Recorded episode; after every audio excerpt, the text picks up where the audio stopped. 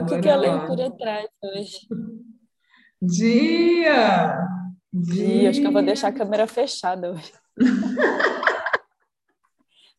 Como coisa que a gente se preocupa com isso, né? Ai, ai, já foi a a gente abriu. Ah, então, é sobre isso, né? Dia 5 do nosso café com leitura. Deixa eu abrir aqui, página 80. A gente parou na página 80. é, Antes tarde do antes que... tarde do que nunca, olha só.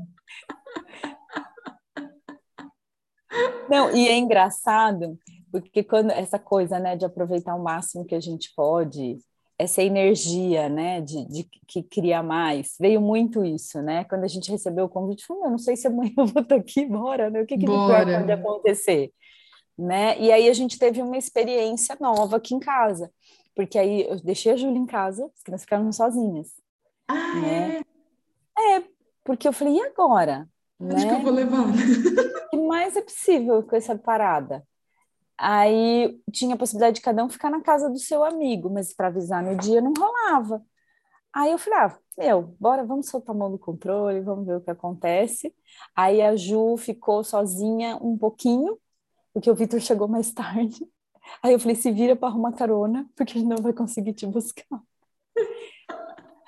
Aí ele falou, não, fica tranquilo, porque eu tenho carona. Aí você vê, né, as coisas vão se Vou se ajeitando ajeitando. tudo se acerta. Eu acho que ficou muito, assim, eu acho que quando a gente faz uso dessas ferramentas, das técnicas que a gente tem, traz muito essa clareza, né? E tudo se alinha. Aí você fala, você- Sim, é porque quando você- justamente você soltou o controle, entendeu? Você fez a sua escolha. Eu escolhi o ir.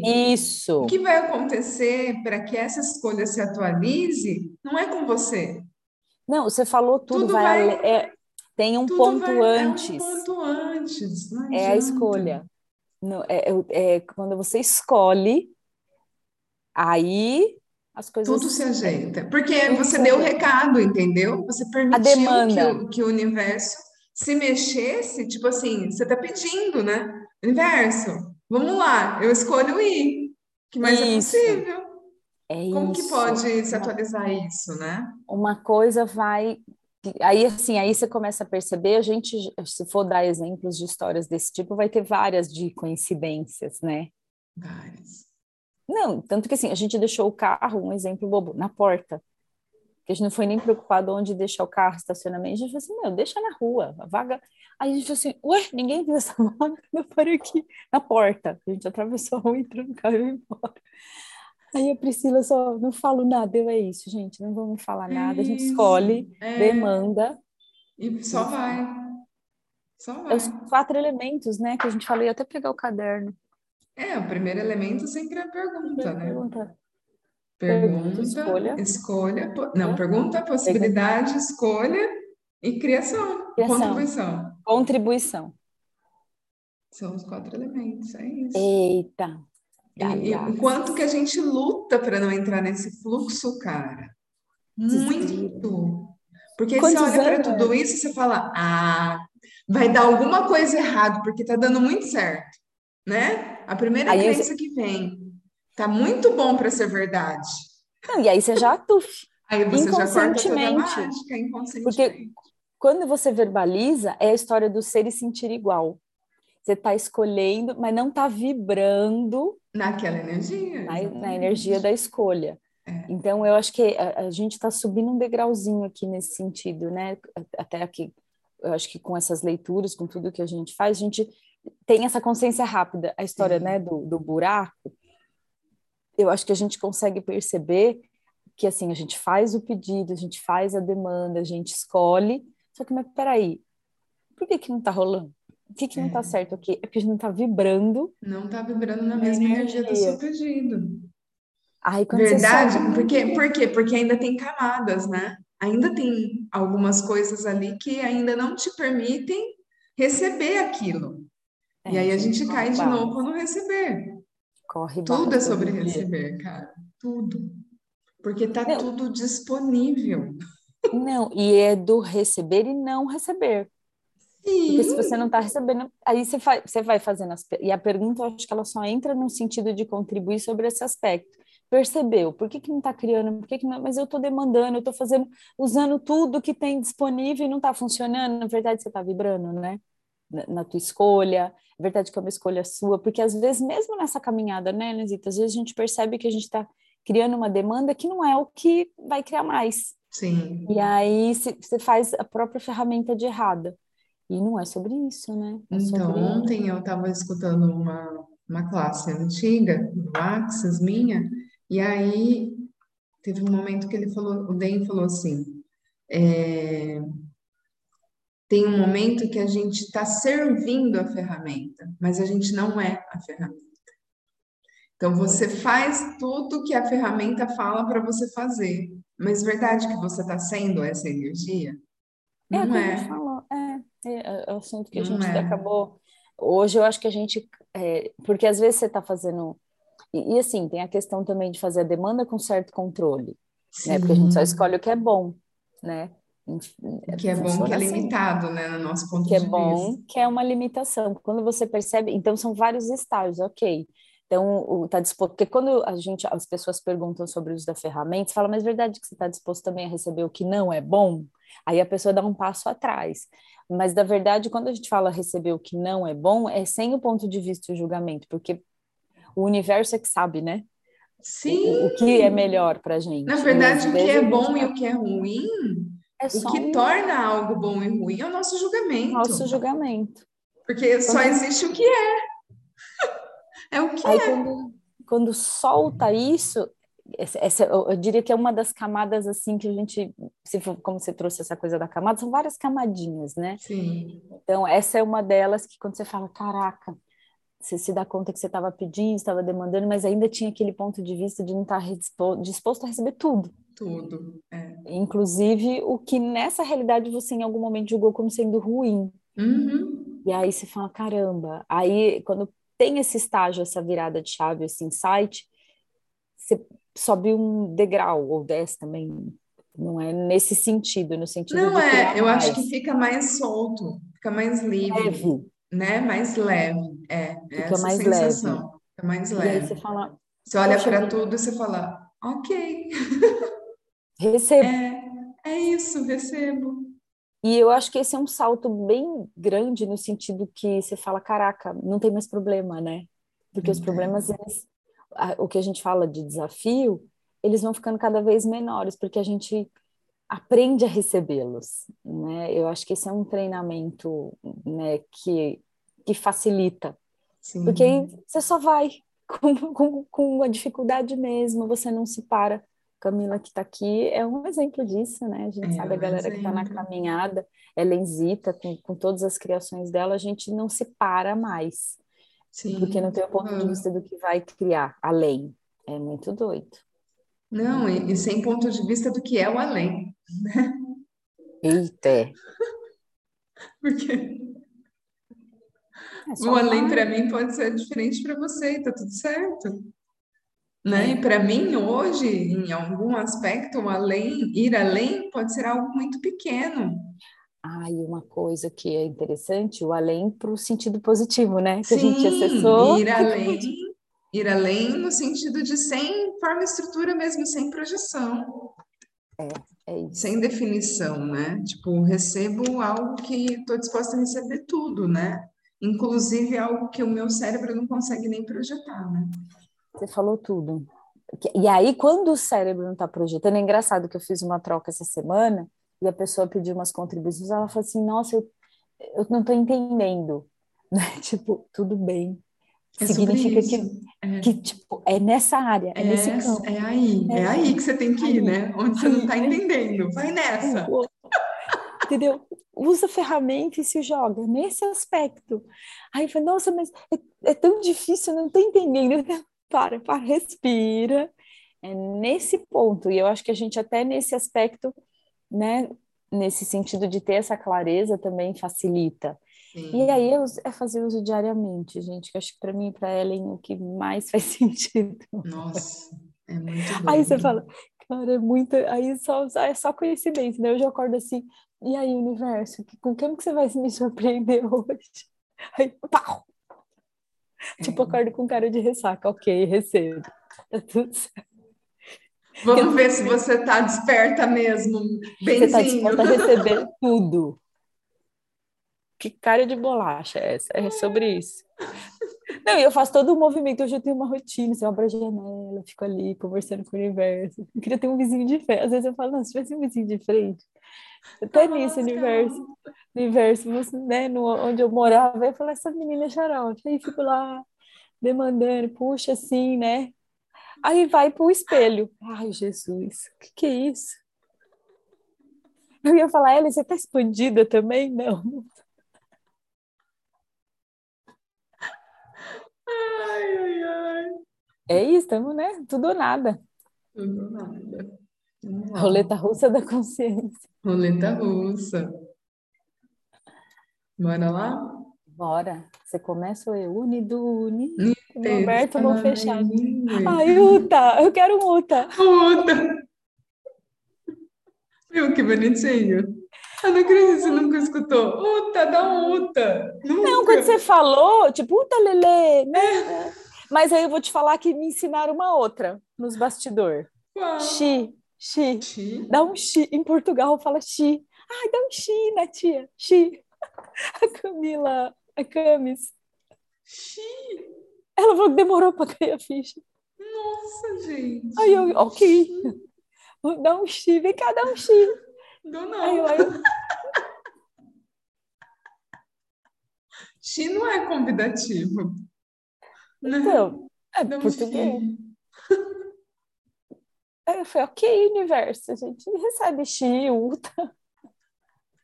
Bonitinho. Então, quando você falou, eu, oh, é ulta, verdade, verdade. Mas eu achei que era coisa de americano, aquelas assim. Tipo XO, XO. Demorou para eu descobrir o que era aquele XO, XO. Ah, o xoxô. Eu falava xoxô. O que é esse xoxô, gente? O que, que é isso? XO, XO. Fala, gente, o que, que é isso? Não sei, assim, eu sei que significa beijos, alguma coisa é, assim. É, kisses, né? Ah, então. É.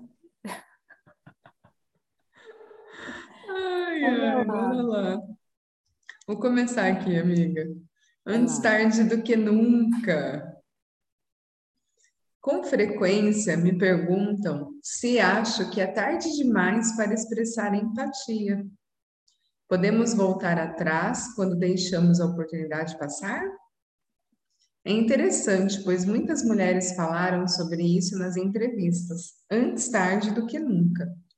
O impacto da empatia tardia pode ser diferente daquela empatia imediata, mas o potencial para fortalecer o relacionamento continua ali.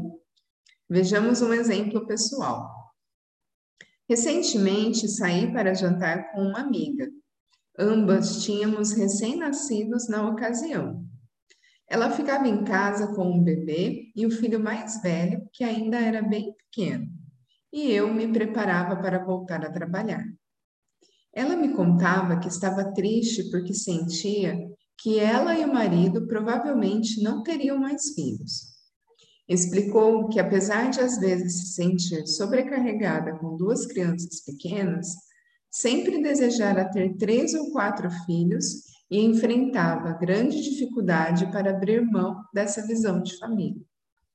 Enquanto ela falava, eu ouvia, no entanto, as vozes na minha cabeça abafavam suas palavras.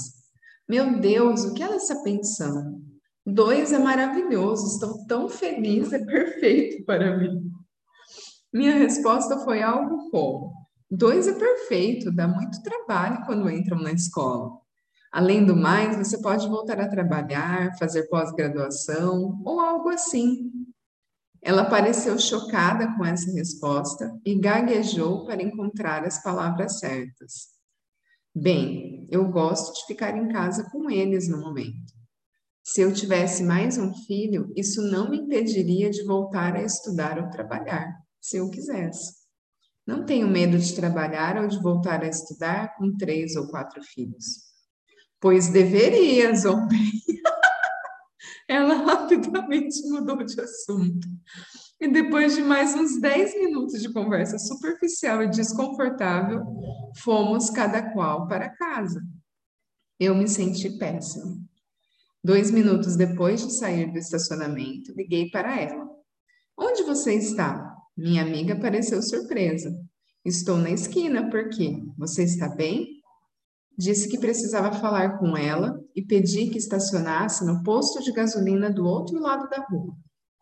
Paramos e fui até ela, que saltou e perguntou: O que aconteceu? Expliquei.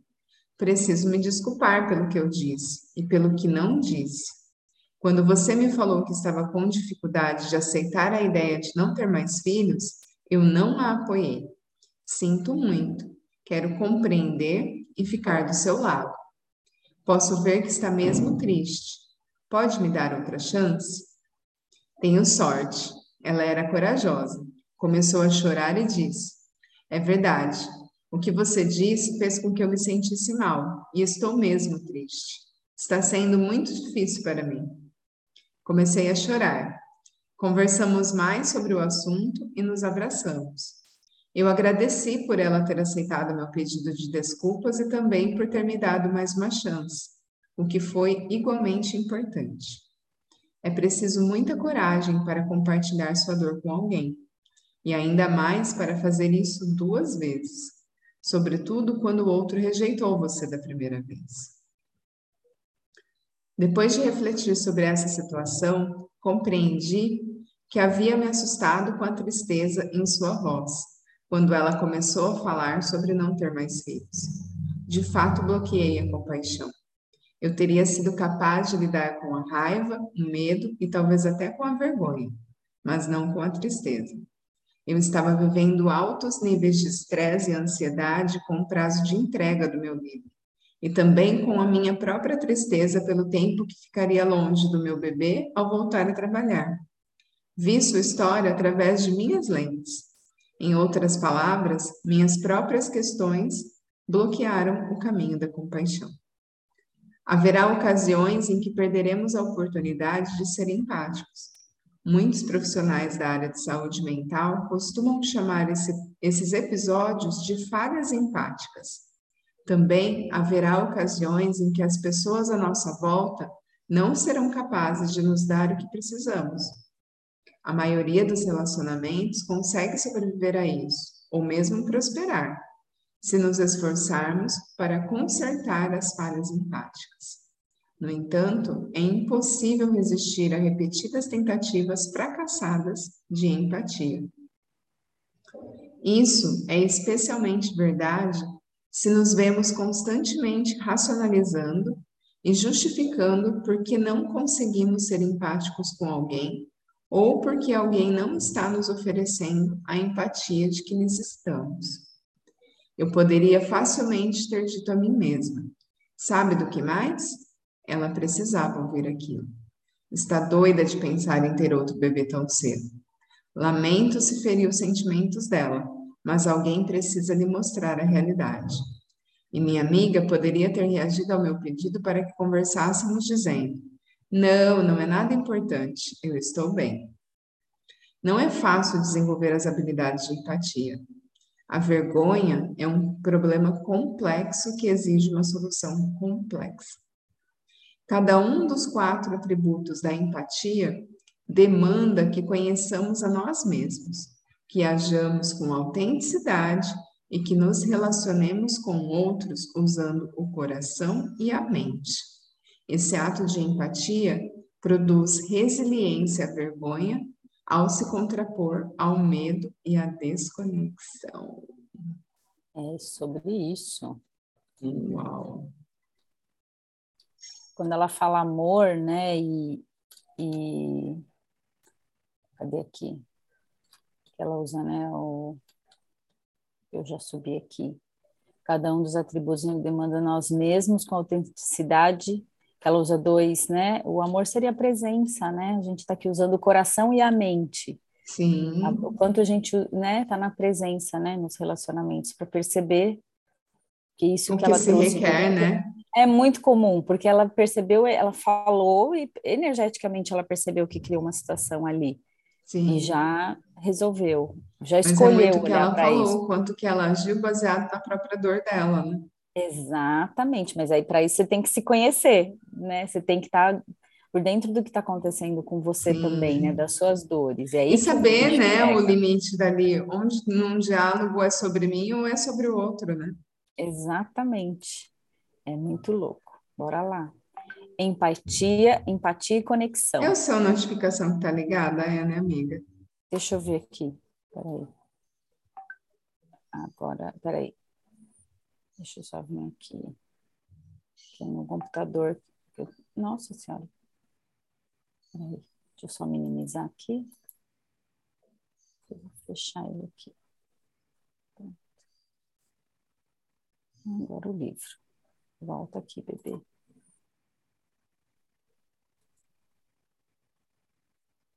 Hum, tá calma. Cadê o livro? Meu computador mudou tudo por conta das crianças usando. Ontem eu estava arrumando ele, porque estava uma zona, sabe assim, a tela. Empatia e conexão. Para as mulheres, a conexão diz respeito ao apoio mútuo, experiências compartilhadas, aceitação e sensação de pertencimento.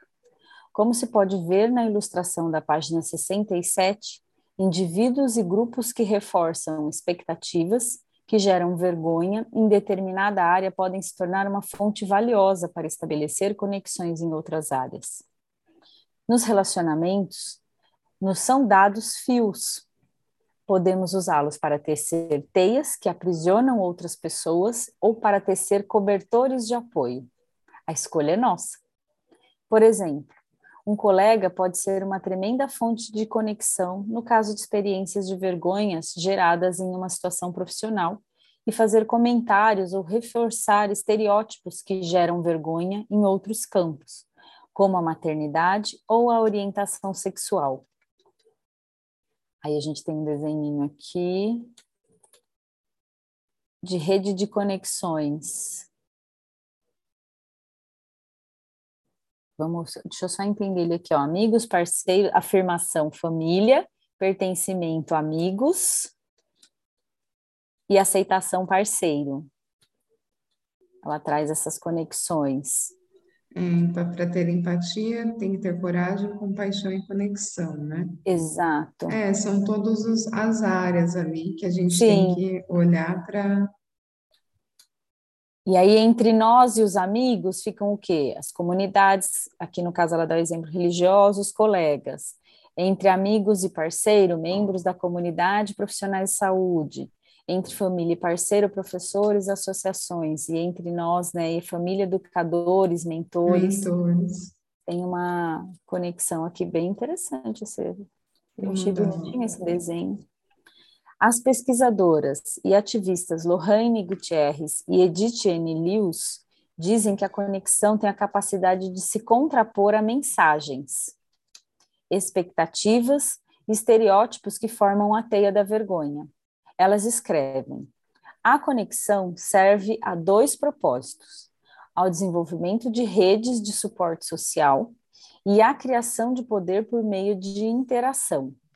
O envolvimento com o outro em situações similares fornece meios aos indivíduos para que se adquira e se ofereça ajuda mútua, criando oportunidade de aprender novas habilidades por meio de modelos, estratégias para lidar com possíveis represálias institucionais, além de servir, potencialmente, como uma base para ações futuras.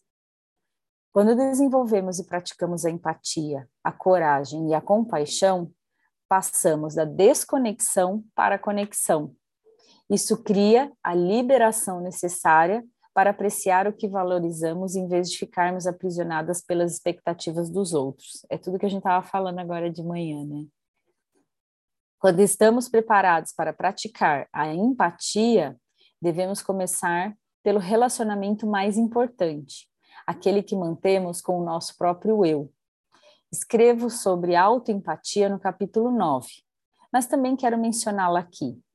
É importante compreender que não é possível praticar empatia com os outros a menos que sejamos empáticos com, conosco. Se, por exemplo, nos julgamos com rispidez e somos incapazes ou não estamos dispostas a reconhecer nossas emoções, vamos ter dificuldades para nos relacionarmos com os outros. Se cometemos um erro e internamente nos dizemos: sou muito burra, não consigo fazer nada direito, então estamos mais propensas a transmitir os mesmos sentimentos, mesmo sem dizê-los em voz alta, a nossos filhos ou parceiros que tenham cometido um erro. A empatia e a conexão exigem que nós nos conheçamos e nos aceitemos antes de conhecer e aceitar os outros. É sobre isso. Vou continuar aqui. Vai lá. Esse era pequenininho. Obstáculos à empatia. Simpatia versus empatia. Quando falamos de empatia, com frequência confundimos, confundimos com simpatia. No entanto, durante as entrevistas, as mulheres elaboram muito bem a diferença entre uma e outra. Ao falar sobre a capacidade de superar a vergonha, apontaram com toda clareza para a empatia, compartilhar sentimentos com alguém que compreenderia e se identificariam com o que falavam. Por outro lado, as mulheres usavam palavras como odiar, desprezar e não suportar para descrever os sentimentos sobre a busca de simpatia, que for, quer fossem elas que buscassem a simpatia de alguém ou alguém que buscasse a delas. A busca pela empatia é conduzida pelo desejo de saber que não estamos sós. Precisamos saber que outras pessoas experimentaram sentimentos semelhantes e que nossas experiências não nos impedem de sermos aceitas e apoiadas. A empatia nos ajuda a deixar para trás a vergonha e avançar para a resiliência. A simpatia, por outro lado, pode até mesmo exacerbar a vergonha. Para ilustrar a diferença, voltemos à história dos biscoitos. Mais ou menos uma semana depois da minha conversa com Down, Steve e eu jantávamos com alguns amigos que parecem ser pais ocupadíssimos. Durante o jantar, eles contaram uma história sobre outros pais que tinham tido a coragem de levar docinhos comprados do mercado, em bolsas de plástico, para a festinha da escola do filho de sete anos. Claro, eu estou um patamar abaixo daqueles que compram docinhos no mercado. Sou a ladra de biscoitos, reagi à história dizendo: Bem, quando lembro de levar doces, normalmente compro no mercado. Raramente tenho tempo de preparar alguma coisa em casa. Eles me dirigiram um sorriso quase amistoso, meio torto, como se estivessem pensando: hum, vamos anotar isso aí. Por algum motivo, a reação me instou. Eu acho que ela quer dizer, me incitou a contar a história da apropriação dos biscoitos alheios. Talvez eu estivesse testando, considerando-se os comentários sobre comidinhas compradas no mercado. Seria possível pertencer ao clube deles? Down, Down demonstrar empatia, mas não tinha filhos na época. Talvez eu estivesse procurando a redenção junto àqueles superpais. Se conseguissem compreender, eu devia ser uma pessoa legal. Foi uma daquelas situações em que você consegue começa a contar uma história com entusiasmo e um grande compromisso com a autenticidade. Mas no meio, ao sentir que as coisas não vão tão bem, passa a omitir os piores detalhes e tenta acabar o mais depressa possível. Não sei o que esperava, mas com certeza não era ambos arquejando e cobrindo os olhos com as mãos, como se olhar para mim pudesse cegá-los. Quando concluí, eles balançaram a cabeça no mesmo ritmo e me olharam com ar de piedade. Ela se inclinou na minha direção e disse: Ah, meu Deus, que coisa horrível. Não consigo imagi me imaginar fazendo algo assim. Sinto muito. A simpatia deles foi um tapa na minha cara. Como costuma acontecer, a reação deles dizia: Eu estou aqui deste lado e você está aí. Lamento que houve e fico triste por você. Embora eu lamente tudo o que aconteceu, vamos deixar as coisas claras. Eu estou aqui deste lado. Isso não é compaixão. Na maioria dos casos, quando oferecemos simpatia, não nos esforçamos para compreender o mundo como o outro vê. Olhamos para as pessoas do nosso mundo e lamentamos ou ficamos tristes por eles. Na simpatia, a seguinte afirmação é inerente: Não compreendo o seu mundo, mas daqui de onde estou as coisas parecem ir mal. Voltando ao episódio do jantar com super, com super pais, acho que a pior coisa que a mulher me disse foi provavelmente: não consigo me imaginar fazendo algo assim. Ao dizer isso, ficou claro que ela não enxergava o mundo como eu. Via minha experiência a partir do seu mundo. E repito, isso não é empatia.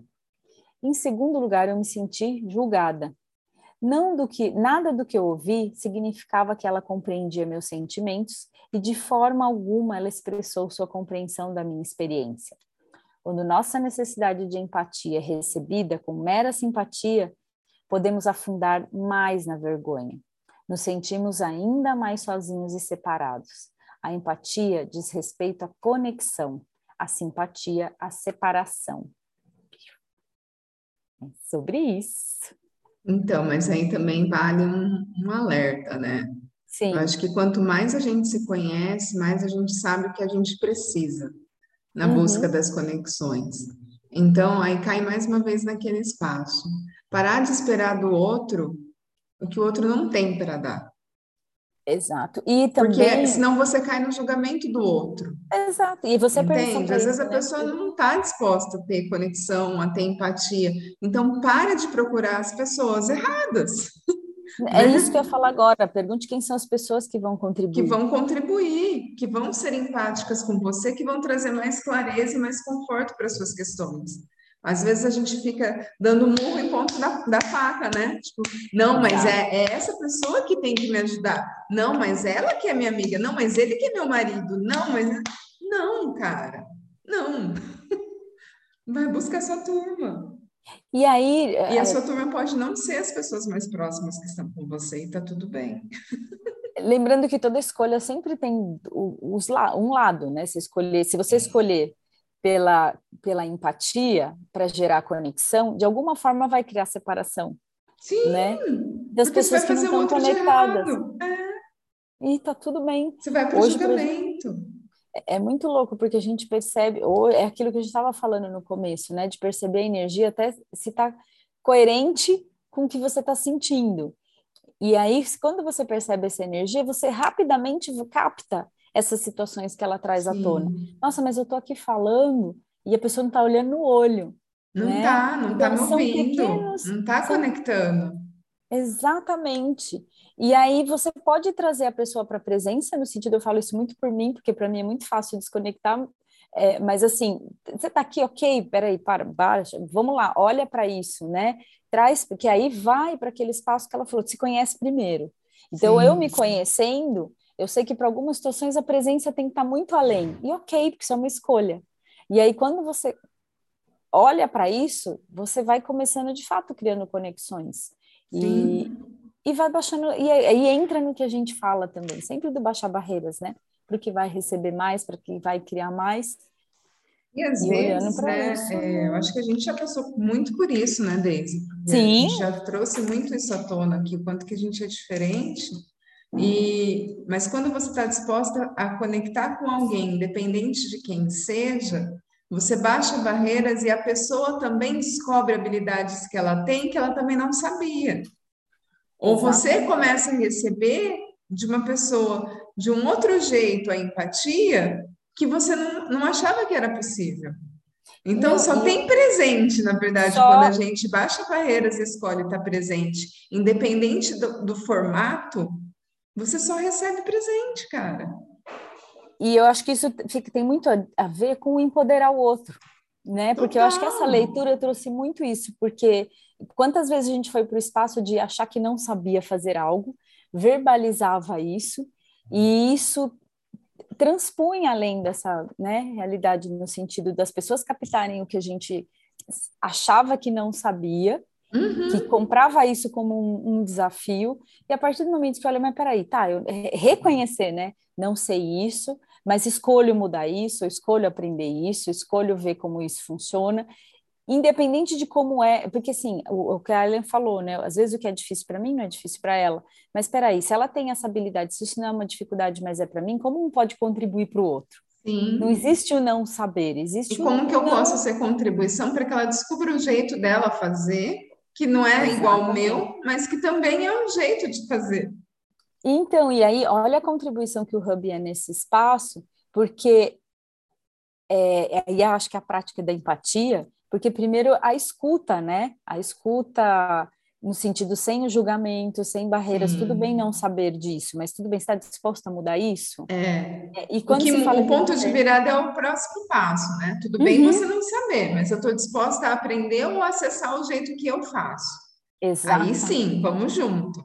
Agora eu não sei, não quero saber, aí tchau. Exato. Não, beleza, então é para isso eu não vou nem é, olhar, né? Isso. É nesse sentido. E quando o tema é maternidade, vai além. Vai, vixi. Vai, vixi. Hum. Aí o bicho pega. Muito bom esse capítulo. Vamos lá, mais um pouquinho. É, Fala para Camila mandar uma mensagem. Camila, você está viva? Manda um oi. Geralmente ela manda lá no grupo, mas ela não mandou nada até agora. Vamos ver. Busca de simpatia. Outra questão complexa é expressar empatia quando alguém está buscando simpatia. Um sentimento que se oculta nessa busca por simpatia costuma ser: tenha pena de mim porque sou a única pessoa que passa por isso. Ou minha situação é pior do que a de qualquer um. Quem nunca, né? Naturalmente, isso cria desconexão e separação. Quem busca simpatia não procura empatia nem provas de experiências compartilhadas. Procura a confirmação de sua singularidade. Em oficinas e seminários, quando falo sobre a busca de simpatia, os participantes em geral se mostram agitados e ríspidos. Aprendi cedo a reverter a situação. Basta perguntar: quantos de vocês conhecem alguém que busca simpatia e estão pensando nessa pessoa enquanto descrevo o conceito? Nunca falha. Vários alunos levantam o braço. Os participantes ficam ansiosos para falar da pessoa em quem estão pensando e dizer como ela é irritante. Muitos me contaram que se sentem manipulados e controlados por pessoas que buscam simpatia. Cheguei a ouvir essas palavras de terapeutas que com frequência se sentem bloqueados ao trabalhar com alguém que está buscando simpatia. Não é incomum se ressentir ou desdenhar desses pedidos. Parece que quando a pessoa age assim, todos perdem. Por um lado, ela nos diz que não há ninguém em situação pior no mundo todo e que ninguém a compreende, mas por outro, procura nossa validação. Entrevistei uma mulher que disse: Em minha família, meu marido é aquele que tem o direito de sofrer. Mesmo que eu me encontre em uma situação idêntica à dele, ou pior, quem precisa de atenção é ele. Mas ele não está pedindo ajuda. Quer apenas que eu diga que sua vida é difícil, injusta e pior que a minha. Ele acha que trabalha mais, dorme menos e faz mais. Mas acredite, não é o que acontece. Às vezes, o melhor que podemos fazer é fingir concordar dizendo algo como: Pois é, né? Pois é. Sim, isso é mesmo muito duro. Ou, nossa, parece difícil. Mas por dentro, é provável que pensemos: Por favor, já chega. Ou, ei, isso não é nada. Ou, basta de sentir tanta pena de si mesmo. Às vezes, esses pedidos de simpatia nos deixam tão zangados e ressentidos que não conseguimos sequer concatenar uma resposta positiva. No entanto, independentemente do que aconteça, é fácil ver por que esses diálogos quase nunca produzem uma conexão real nem geram compreensão. Embora a busca por simpatia muitas vezes se resuma a nos colocar sob os holofotes da singularidade, podemos com certeza comunicar que nos sentimos solitários e que nos sentimos os únicos no mundo, sem buscar simpatia. O que separa a simpatia da empatia é nossa motivação para compartilhar as dificuldades. E por ironia, nossa motivação para buscar simpatia costuma ser a vergonha. No meu primeiro ano como estudante do doutorado, muitas vezes busquei a simpatia. E como era de esperar, quanto mais eu procurava, mais sozinha me sentia. Estava tão sobrecarregada com as aulas que a vergonha e o medo de fracassar eram reais e acho que é iminentes demais para que eu dissesse: estou afundando. Sinto que tudo está além da minha capacidade e que se eu trancar matrícula ou fracassar, minha vida vai ter chegado ao fim. Embora quase todo mundo possa se identificar com o que relatei, eu não me encontrava numa posição que me permitisse entender com clareza meus sentimentos verdadeiros, muito menos articulados. Eu dizia: você não tem ideia de como é a pressão. Não é como fazer graduação ou trabalhar em um escritório. Para as pessoas à minha volta, essas palavras se traduziam em: Isso é mais importante do que qualquer coisa que você já tenha feito. Por isso, sinta muita pena de mim. Se os amigos e a família reagiam a meus apelos com simpatia, pouco convincente, eu afundava mais ainda pensando: eu sabia, nenhum deles imagina o que é um programa de doutorado. Quando nos flagramos em busca de simpatia, é bom parar e pensar no que realmente estamos sentindo, no que estamos buscando e no que de fato precisamos. Por outro lado, quando nos pedem simpatia, temos de decidir se queremos apenas demonstrá-la e seguir em frente, ou se queremos realmente tentar uma conexão e desenvolver a empatia. Se quisermos desenvolver conexão e compreensão, às vezes a melhor forma de praticar compaixão é dizer: parece que você está passando por uma situação muito difícil. Fale mais. Ou você tem razão, não faço ideia do que está passando. Como é? Ajude-me a compreender. Às vezes, quando organizo grupos, há sempre alguém para quem eu digo: Você está nos dizendo que ninguém pode compreender mas pede que compreendamos. O que devemos fazer? Queremos nos conectar, mas você está dizendo que é impossível. Com frequência, um diálogo baseado em perguntas como estas pode levar à empatia genuína e à conexão. Perguntas. Caraca. Olha, esse outro é pequenininho. Não é, não. Acabei de ver. E vai até lá embaixo. O do baralho? Uhum. São três páginas. Uhum. É. Comparando as cartas do baralho, vamos deixar para semana que vem? Fica para a próxima. Ó, é, foram dez páginas. A gente leu dez páginas. É, então. É. Esse trecho que vocês estavam comentando tem tudo a ver comigo e o Rogério na Cacadelícias. Uau. Vixe, agora vai saber qual, né?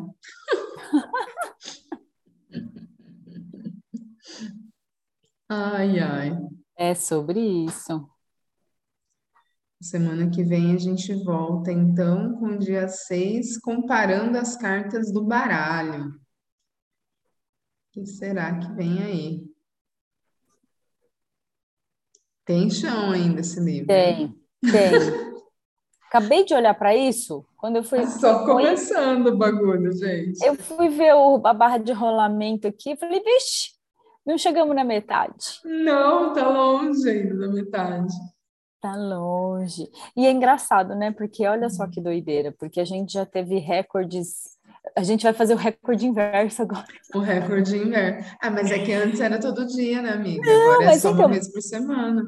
Mas assim, independe, né? Assim, é, é nesse, é, é nisso que eu queria dizer, né? É... Ah, sim, mesmo sendo só uma vez por semana. Entendeu? Tipo, vamos ler um livro em um ano. Tipo isso, a gente já leu 15 em um ano. Agora, esse ano, a gente escolheu ler um.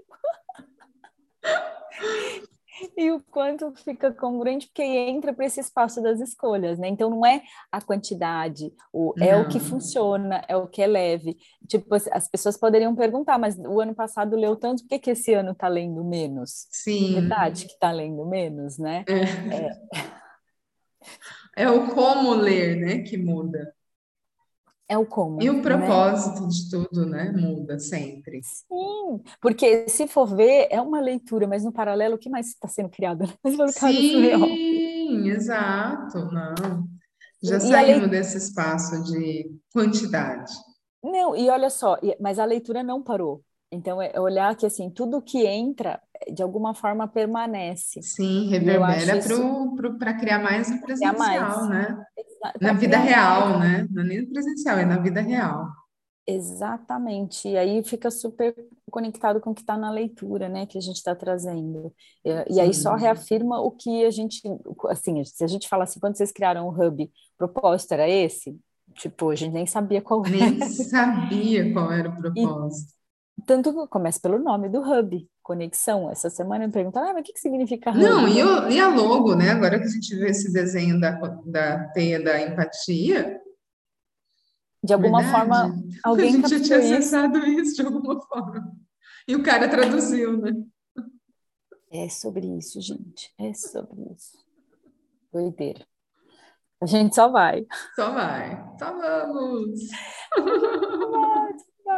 Que mais Vamos é tirar possível? uma fotinha, peraí. Bora, peraí. Com bala na boca. A casa tem que ser de perfil para dar luz, né? Eu tô, me... eu tô, me... eu tô na, na lua crescente, né? Metade. Vai. Foi. Deixa eu parar a gravação. Até semana que vem. Beijo, Até tchau. Semana que vem tem mais.